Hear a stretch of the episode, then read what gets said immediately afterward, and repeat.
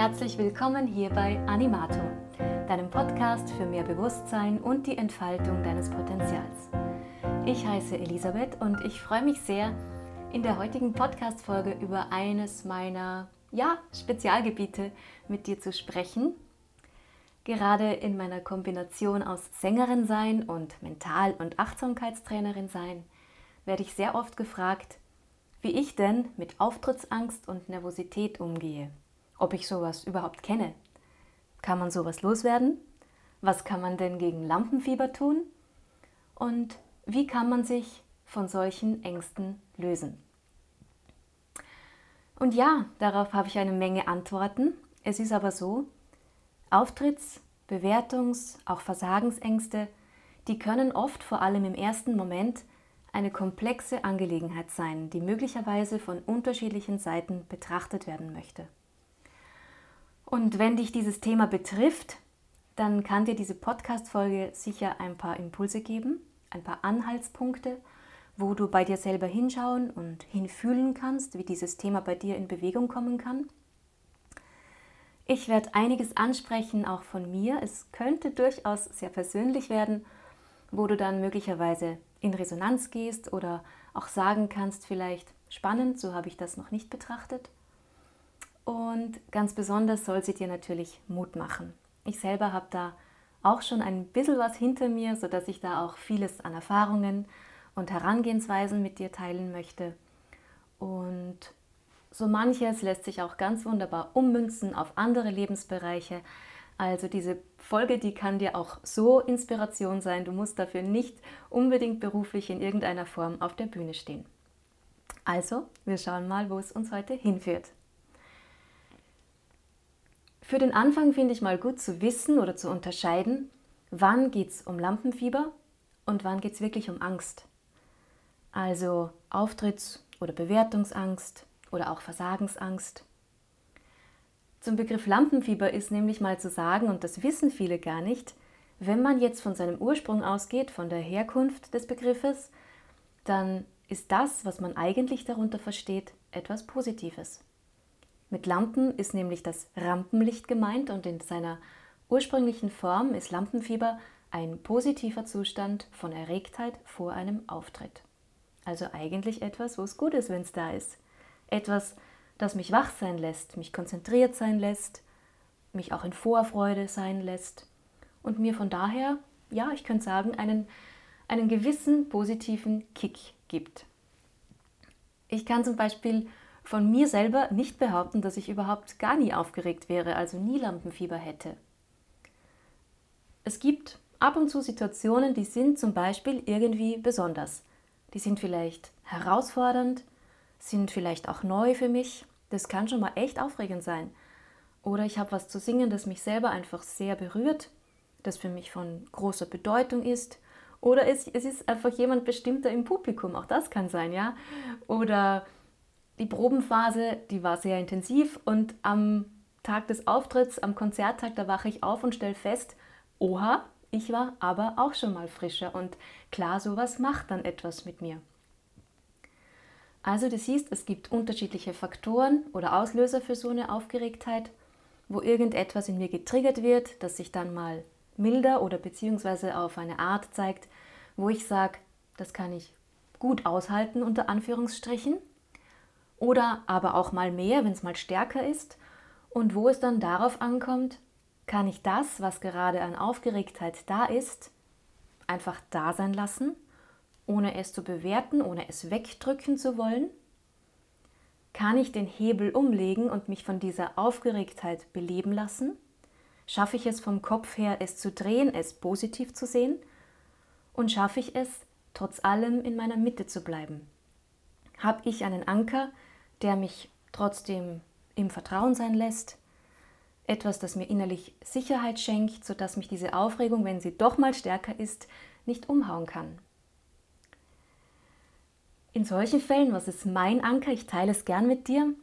Ähm, zum einen ist es mein Atem, mit dem ich mich dann ganz bewusst verbinde in so einer Situation, den ich dann bewusst ganz tief fließen lasse, der mich in meinem Körper ankommen lässt, und wenn ich dann in meinem Körper bin, Dann gehe ich immer erstmal bewusst zu meinem Herzen, fühle dort mal. Und von dort aus gehe ich dann weiter in mein Becken, weil in meinem Becken, da habe ich für mich den Ort gefunden, wo ich mich sozusagen ja selber halten kann, wo ich mir selber ein Gefühl von Sicherheit schenken kann und wo ich auch Vertrauen finden kann. Und natürlich hat das schon auch gedauert, dass ich das so fühlen konnte. Anfangs war da bei mir auch erstmal nur die Vorstellung, innere Bilder, Worte, damit ich irgendwann auch mit diesem Gefühl in Verbindung kommen, kannte, kommen konnte.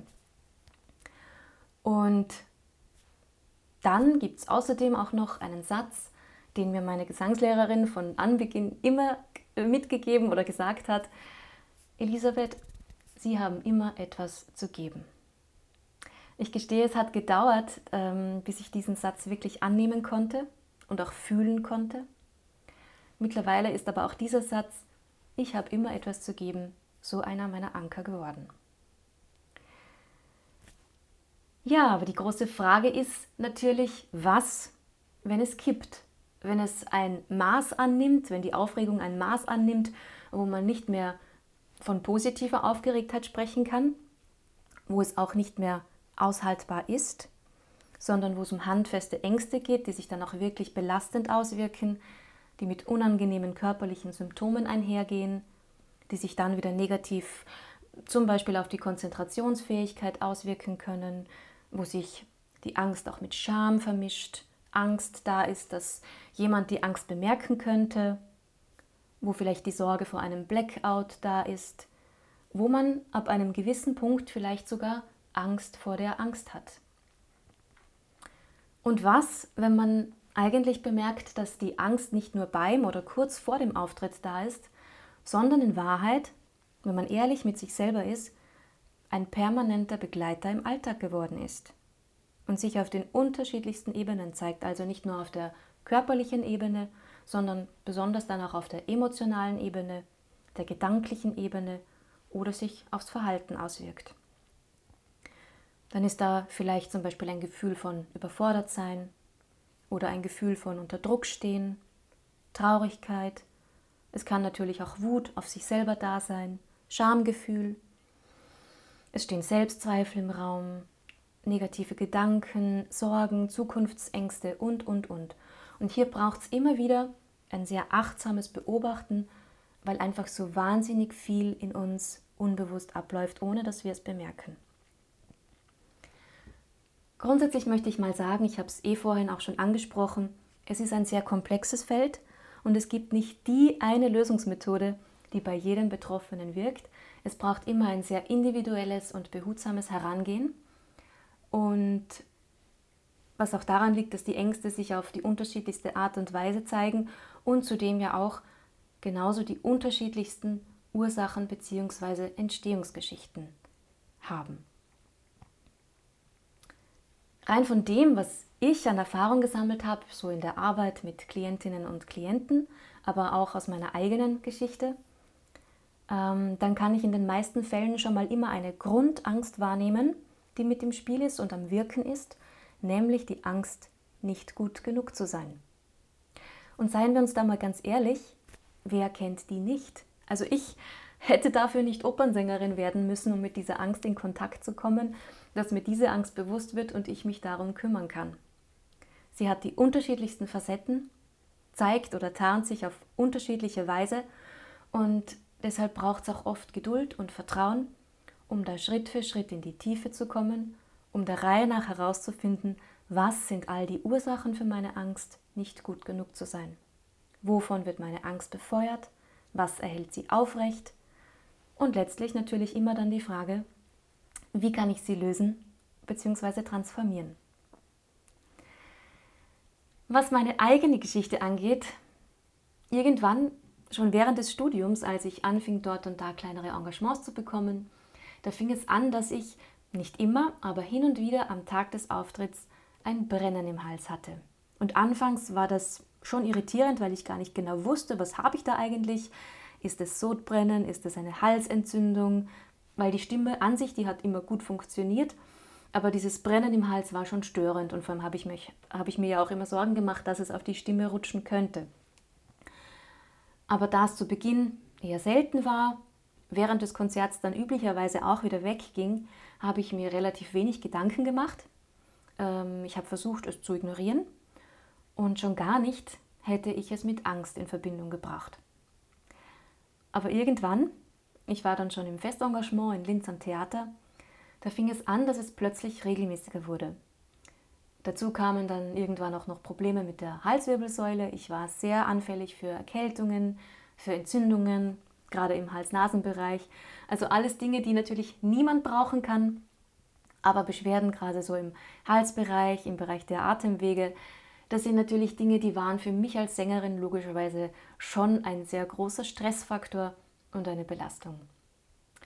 Und das hat mich dann allmählich in die Gänge gebracht und war für mich der Auslöser, mich auf den Weg zu machen, um nach Lösungen zu suchen.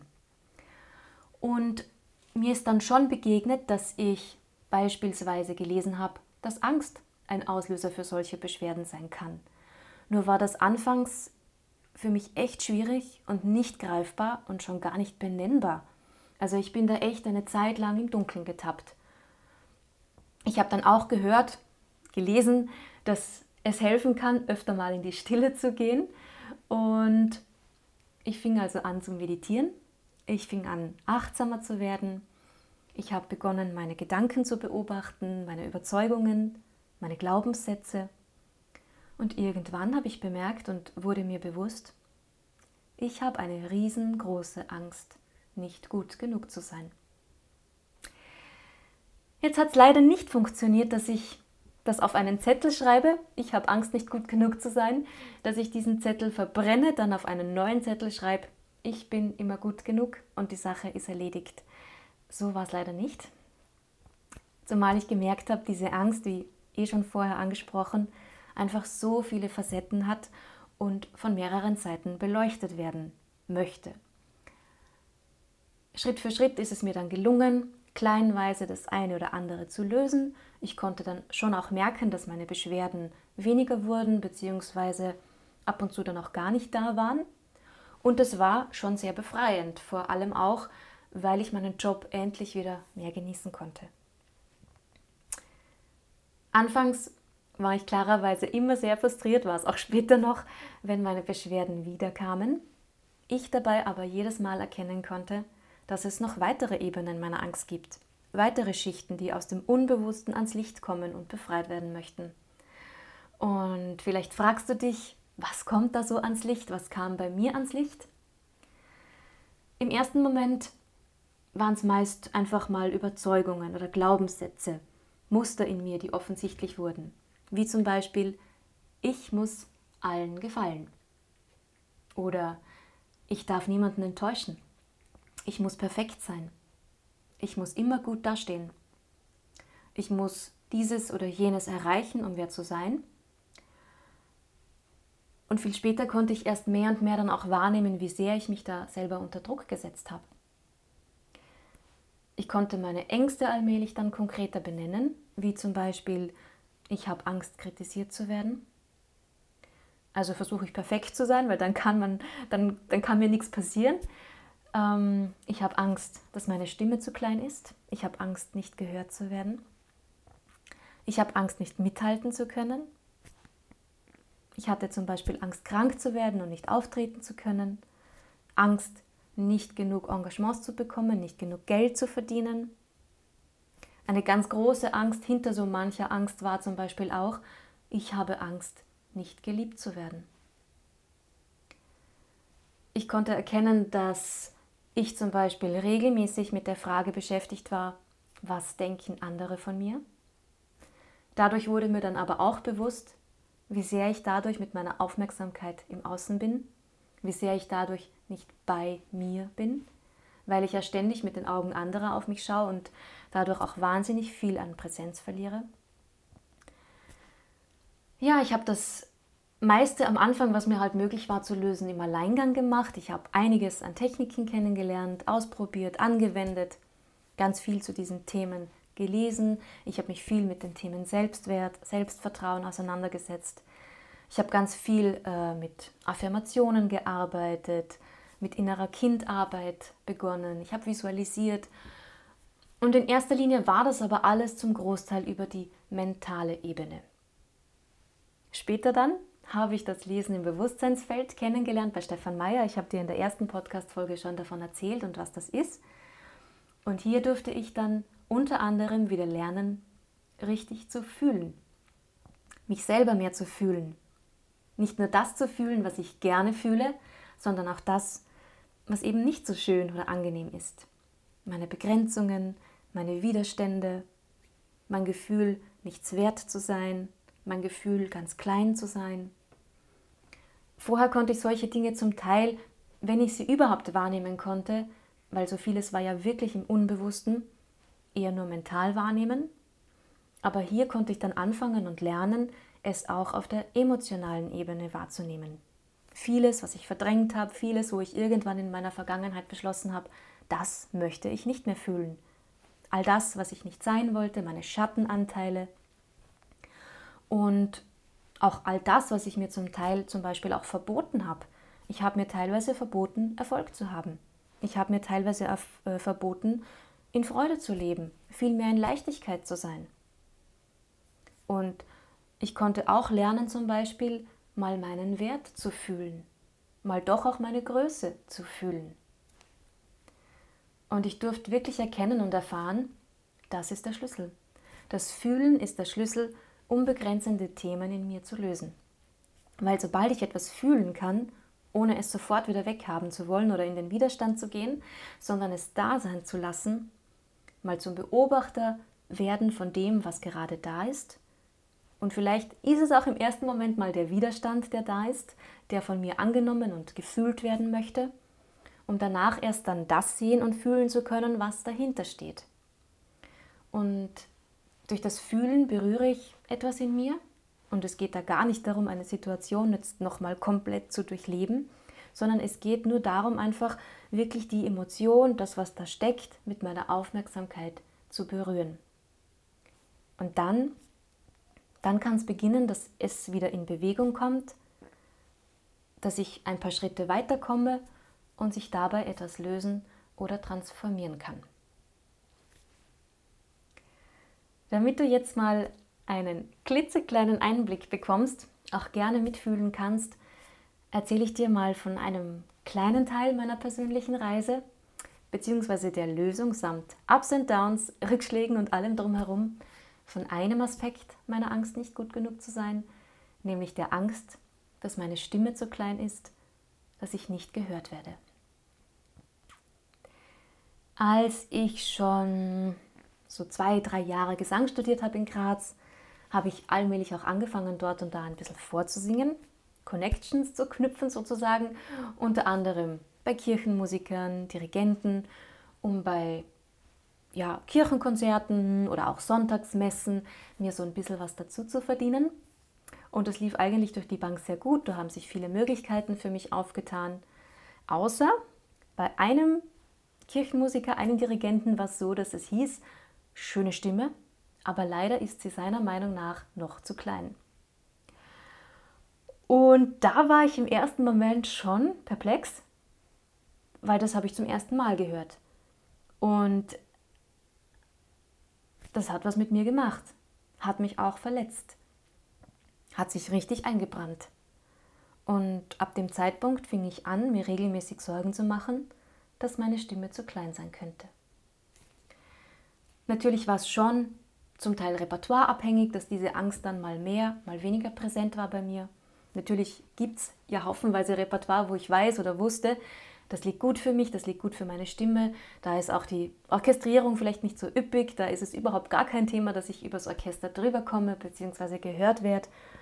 Und das war dann auch, da war dann auch diese Sorge, diese Angst nicht immer da. Aber dennoch habe ich es dann immer wieder mal gehört, vor allem auch dann, als ich anfing an Opernhäusern vorzusingen. Und irgendwie schien es so, ähm, dass ich anfing, das wie magisch anzuziehen. Und ja, ehrlich gestanden, meine Überzeugung, dass ich bei Vorsingen nie gut bin, hat das jetzt auch nicht gerade ähm, ja, positiv unterstützt. Und ohne dass ich es dann bemerkt habe, wurde aus dieser Angst, dass meine Stimme zu klein ist oder zu klein sein könnte, ein Glaubenssatz. Eine unbewusste Überzeugung. Meine Stimme ist zu klein. Klar, ich hätte mir damals einfach nichts groß draus machen müssen, mir sagen können, das vergesse ich einfach schnell wieder. Abgesehen davon, ich stehe am Anfang des Studiums, ich werde noch vieles lernen, mich entwickeln, dann wird auch meine Stimme mit der Zeit kräftiger, wie auch immer. Aber heute, und das verstehe ich besser, in dieser Situation wurde etwas in mir getriggert. Da gab es Anteile in mir, die haben, natürlich unbewusst, gesagt, davon fühlen wir uns angesprochen. Der Meinung sind wir auch. Und daran halten wir jetzt fest. Wie das konkret gemeint ist, werde ich dir später noch erläutern. Diese Überzeugung hat sich, wie gesagt, zum Glück nicht immer bewahrheitet. Sie war, wie eh schon gesagt, nicht immer präsent und glücklicherweise auch dann nicht, als ich mein Vorsingen am Theater in Linz hatte und erfreulicherweise engagiert wurde. Und es war hier dann auch so, dass mir die Rollen, die mir anvertraut wurden, sehr zugute kamen, meiner Stimme sehr zugute kamen und dieses Thema mit der kleinen Stimme scheinbar wieder vom Tisch war. Bis ein paar Jahre vergingen, insgesamt war ich ja sieben Jahre fest am Theater in Linz engagiert, es doch wieder hochkam, dieses Thema. Und rückblickend war es so eine Mischung aus mehreren Dingen, die das genährt hat.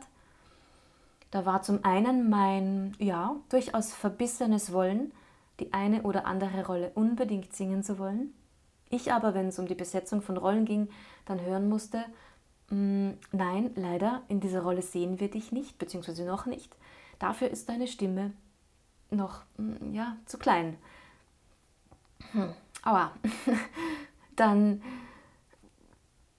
hatte ich damals auch noch das Pech, oder zumindest habe ich es damals einfach als ganz großes Pech empfunden und mich als Opfer der Umstände gesehen. Heute sehe ich es als Erfahrung.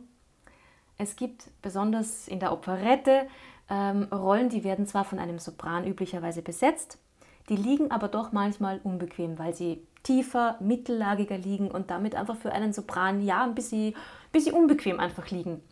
Und ich hatte in den letzten beiden Jahren meiner Linzer Zeit dann zwei Saisonen hintereinander, wo ich unter anderem zwei solche Rollen zu singen hatte, bei denen ich dann, naja, wenige bis gar keine wirklichen hohen Töne zu singen hatte. Ich das Gefühl habe, ich kann überhaupt gar nichts zeigen von dem, was ich kann. Mich, mein Ego hat das furchtbar frustriert und ja, in solchen Produktionen, in solchen Phasen war ich dann in mehrerlei Hinsicht dann ganz schön am Kämpfen mit mir selber. Und so schnell konnte ich dann auch gar nicht schauen, hatte ich es dann auch irgendwann schwarz auf weiß, weil es plötzlich in Zeitungskritiken stand. So nach einer Premiere zum Beispiel, Elisabeth Breuer singt mit kleiner Stimme. Oder Elisabeth Breuer kommt über das ohnehin leise spielende Orchester nicht hinweg. Bist du deppert, das hat mich getroffen. Ehrlich gesagt waren schlechte Zeitungskritiken für mich immer eigentlich ein Grauen, weil sie mich immer sehr gekränkt haben, weil ich mir immer gedacht habe, ich mache ja nicht absichtlich etwas nicht gut genug, sondern ich gebe immer mein Bestes. Dann habe ich mich auch immer wahnsinnig geschämt, wenn was Negatives über mich in der Zeitung stand.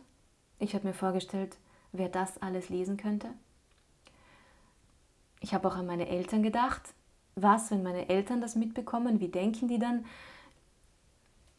ich dachte, ja, die gehen ja immer davon aus, dass ich immer erfolgreich bin, dass ich immer glänze. Und ich wollte nicht, dass man von mir enttäuscht ist. Ich kam dann irgendwann an einen Punkt, wo ich schon lange den Wunsch in mir gespürt habe, mich freischaffen zu machen. Und es wurden auch allmählich die Anfragen von außerhalb mehr. Und die waren auch sehr interessant für mich, was mir Mut gemacht hat. Und das war dann ja auch wirklich ein wichtiger Schritt für mich, den ich nie bereut habe. Und tatsächlich war dieses Thema kleine Stimme dann auch wieder scheinbar wie weg fürs Erste.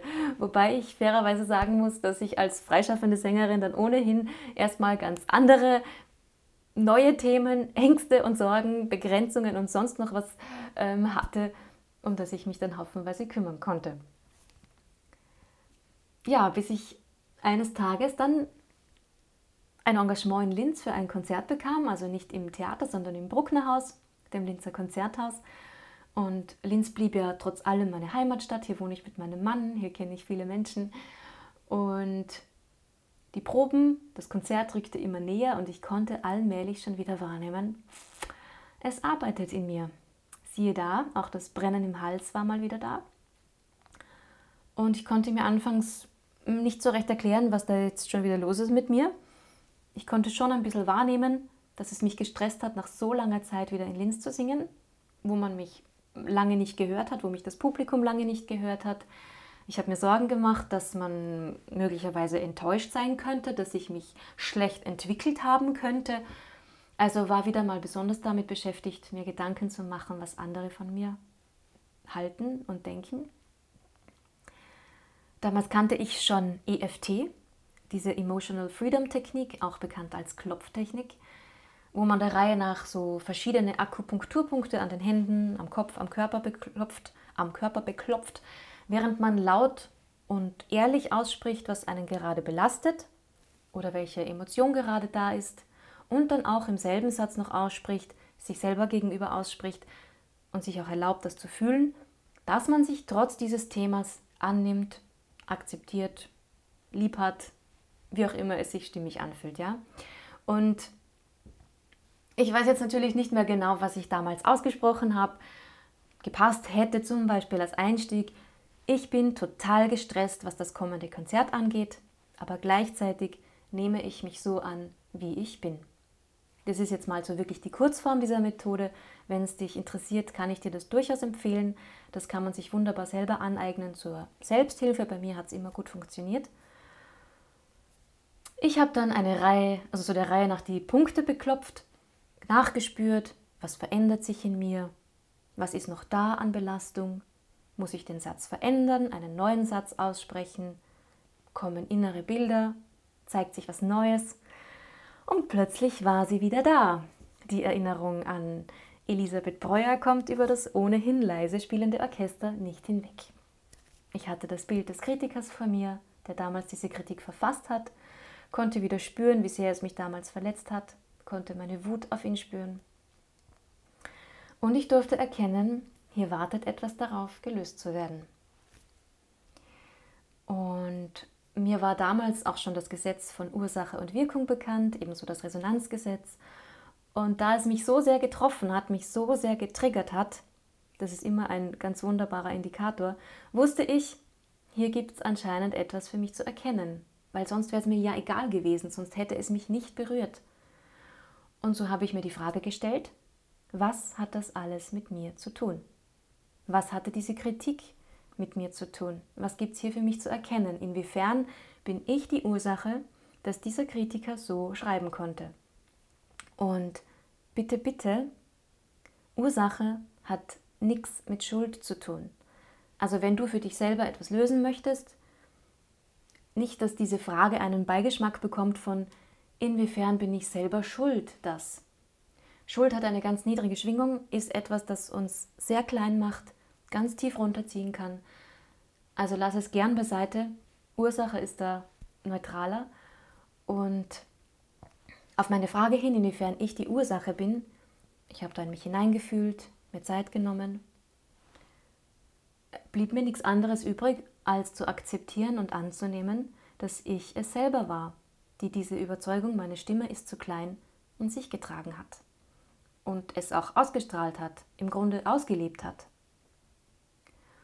Und was ich dann gemacht habe, um dieses Thema weiter in Heilung zu bringen, es zu transformieren, war, erstens habe ich mal mir vergeben, dass ich von mir geglaubt habe, dass meine Stimme zu klein ist, dass ich mir das eingeredet habe. Ich spreche sowas auch immer laut aus dann für mich.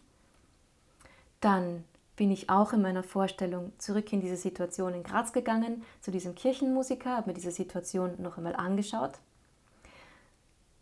Und ich habe dann auch geschaut, was hätte es damals gebraucht, dass ich nicht ruiniert unter Anführungsstrichen aus dieser Situation herausgehe. Wie hätte diese Situation anders verlaufen können?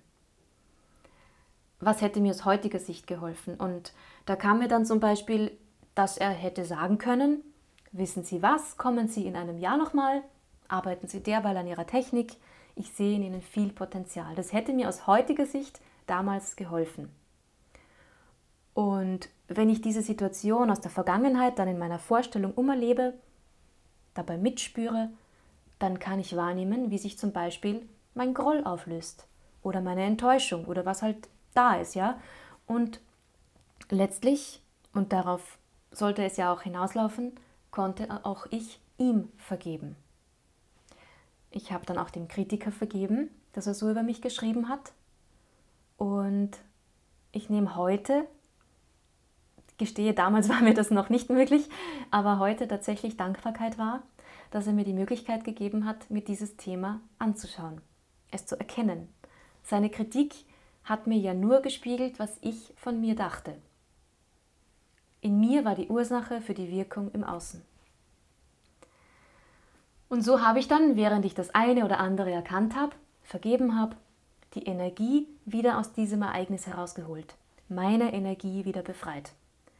Und wenn ich sowas dann mache, dann lasse ich bewusst diese Energie wieder zu mir zurückfließen. Das heißt, ich mache es so, dass ich mein Herz, mein Herzchakra in meiner Vorstellung energetisch öffne und einfach in die Absicht gehe, die Energie, die zu mir gehört, darf jetzt zurück zu mir fließen.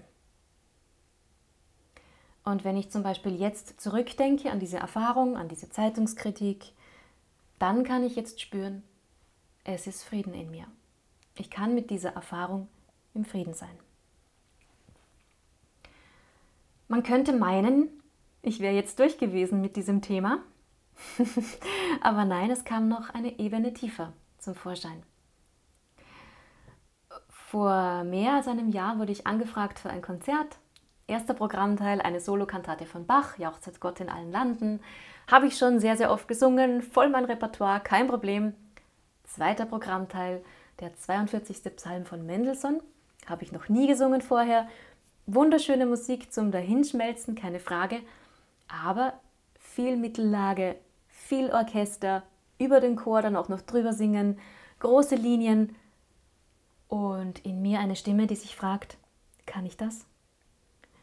Dann auch eine andere Stimme, die sagt, hey, du sagst immer wieder zu dir, es kommen immer zum richtigen Zeitpunkt die richtigen Aufgaben daher, wo du dich weiterentwickeln kannst. Also trau dich. Okay, ich habe sicherheitshalber dann auch noch meine Lehrerin angerufen, nach ihrer Meinung gefragt. Sie hat gesagt, aber natürlich, das schaffen Sie. Also gut, ich sag zu. Ja, das Projekt rückt näher. Beim Üben, bei der Vorbereitung habe ich mich soweit wohlgefühlt. Doch schon auf der Reise hin merke ich, Mist, es beginnt schon wieder zu brennen in meinem Hals. Und ja, ich musste mir schon eingestehen, vor dem Mendelssohn hatte ich schon echt Respekt. Und voriges Jahr zu diesem Zeitpunkt, da war mir ja das Lesen im Bewusstsein, Bewusstseinsfeld schon sehr vertraut und es funktioniert wunderbar, dass man damit für sich selber Themen auflöst. Herausfordernd ist es allerdings, wenn man auf blinde Flecken stößt. Also wo dann etwas wie so am eigenen Radius nicht erscheint, weil man es so weit verdrängt hat. Deshalb habe ich dann am nächsten Tag jemanden angerufen, einen Freund, den ich von den Seminaren kannte, und ihn gebeten, mit mir eine Lesung zu machen zu der aktuellen Thematik, um zu schauen, was sieht er, was ich offenbar nicht sehe oder übersehen habe. Worum geht es hier? Warum ist diese Angst, dass meine Stimme zu klein sein könnte, ich nicht gehört werden könnte, immer noch da? Gibt es da immer noch etwas, das gelöst werden möchte, das ich nicht gesehen habe, das ich verdrängt habe? Und er hat sich dann energetisch mit mir verbunden. Er hat dem Bewusstseinsfeld meine Fragen gestellt und mir dann beschrieben, was er sieht. Also das Bewusstseinsfeld hat ihm gezeigt, worum es bei mir geht. Und das war eine Situation aus meiner Kindheit, in der ich mich befunden habe, wo ich so vier, fünf Jahre alt war. Er konnte mir das genau beschreiben, wo ich mich auch räumlich befunden habe, wie es mir dabei ging und ich konnte es auch so bestätigen. Und ich konnte mich dann auch erinnern, wie ich damals in dieser Situation ganz verzweifelt wie am Spieß geschrien habe und Angst hatte, nicht gehört zu werden. Beim Lesen im Bewusstseinsfeld ist es so, dass man im Grunde immer nachfragt, was ist jetzt zu tun, was ist der nächste Schritt. Und hier ging es dann zum Beispiel dann für mich darum, mit dieser kleinen Elisabeth wieder bewusst in Kontakt zu kommen, sie in meiner Vorstellung vor meinem geistigen Auge, vor meinem inneren Auge auch wirklich erscheinen zu lassen, mich wirklich in sie hineinzufühlen, ihre Angst zu fühlen, ihre Überforderung mit dieser Situation zu fühlen, ihre Traurigkeit zu fühlen. Also alles zu fühlen, wozu sie im Grunde nicht imstande war, weil ihr das ja damals einfach viel zu viel war. Und da ist es wichtig, sich wirklich Zeit zu nehmen, achtsam dabei zu sein. Da jetzt nichts zu, da, da gibt es nichts zu hudeln, ja, in solchen Situationen. Ähm, ich habe sie dann auch gefragt, was brauchst du von mir? Was braucht es überhaupt in dieser Angelegenheit? Zum Beispiel mal in der Vorstellung ganz für sie da sein, sie in den Arm nehmen, sie halten. Da dürfen natürlich Tränen fließen, das ist immer sehr heilsam und befreiend. Ich kann dann merken, ja, es kommt etwas in Fluss. Es ging dann auch darum, zu vergeben. Hier meinem Vater zu vergeben, den ich dann in dem Fall auch energetisch zu mir hereingeladen habe.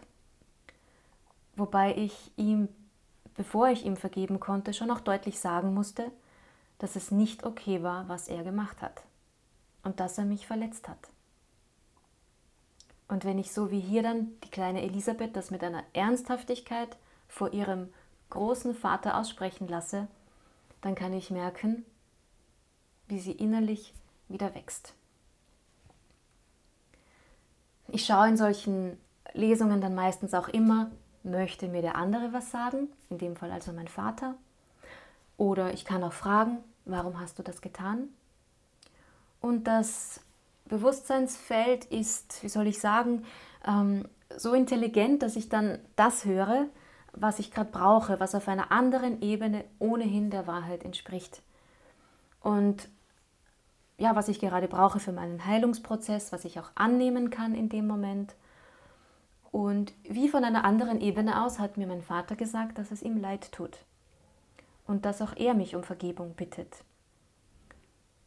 Und da geht es hinterher nie darum, dann für gut zu heißen, was jemand getan hat, aber trotz allem kann es eben dabei unterstützen, zu vergeben. Und vergeben befreit mich und den anderen.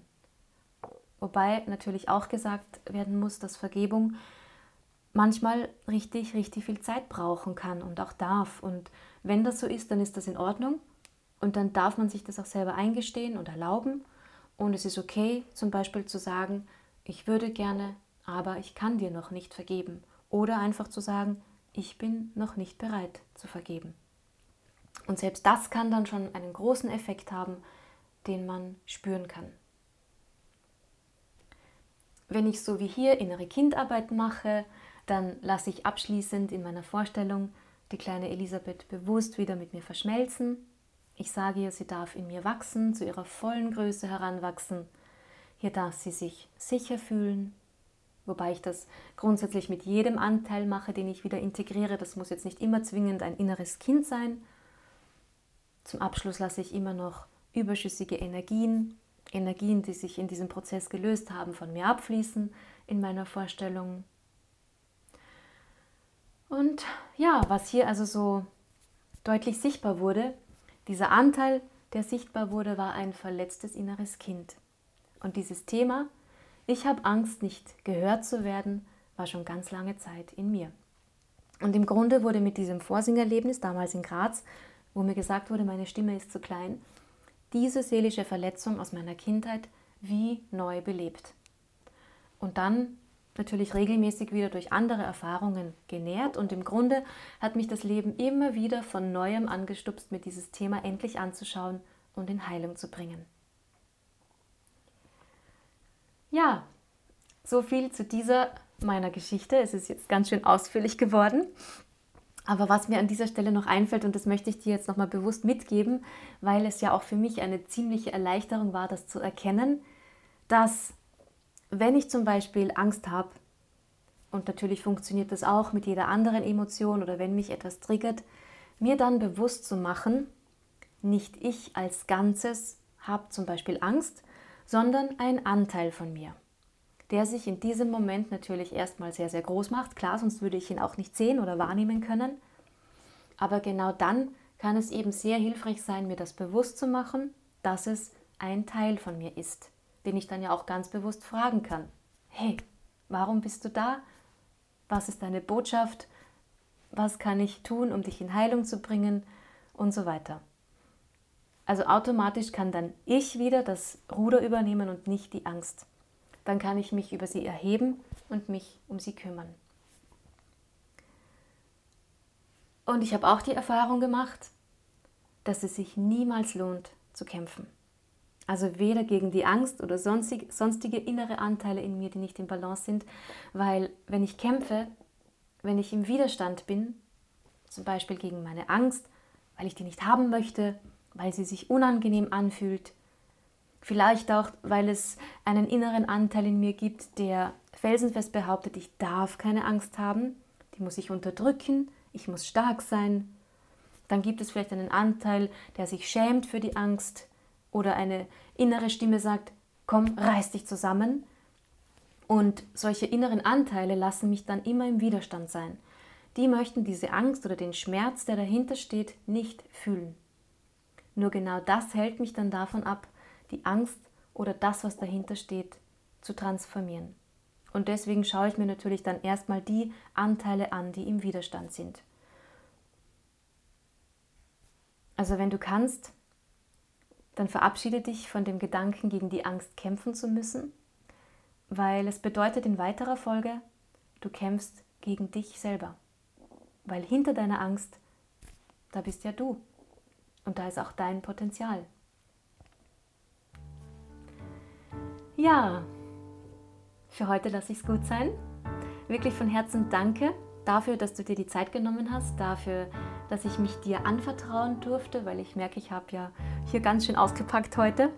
Aber ich hoffe, wie immer, dass du dir was mitnehmen kannst, dass ich vielleicht auch etwas in dir berühren konnte. Ich habe heute mehrmals das Lesen im Bewusstseinsfeld angesprochen falls du den Impuls hast, mehr darüber zu erfahren. Ich mache jetzt hier tatsächlich Werbung. Werbung, die aber von Herzen kommt, einfach weil es mein Leben wirklich so sehr positiv verändert hat.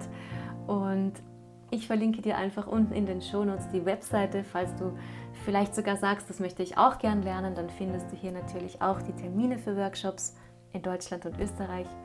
Und wer weiß, vielleicht sehen wir uns ja mal, ich bin gelegentlich im Team dabei. Wenn du das Gefühl hast, diese Podcast-Folge könnte auch für jemand anders interessant sein, dann teile sie gerne. Darüber freue ich mich sehr und natürlich auch über dein Feedback. Für heute sage ich Tschüss und bis zum nächsten Mal. Alles, alles Liebe, deine Elisabeth.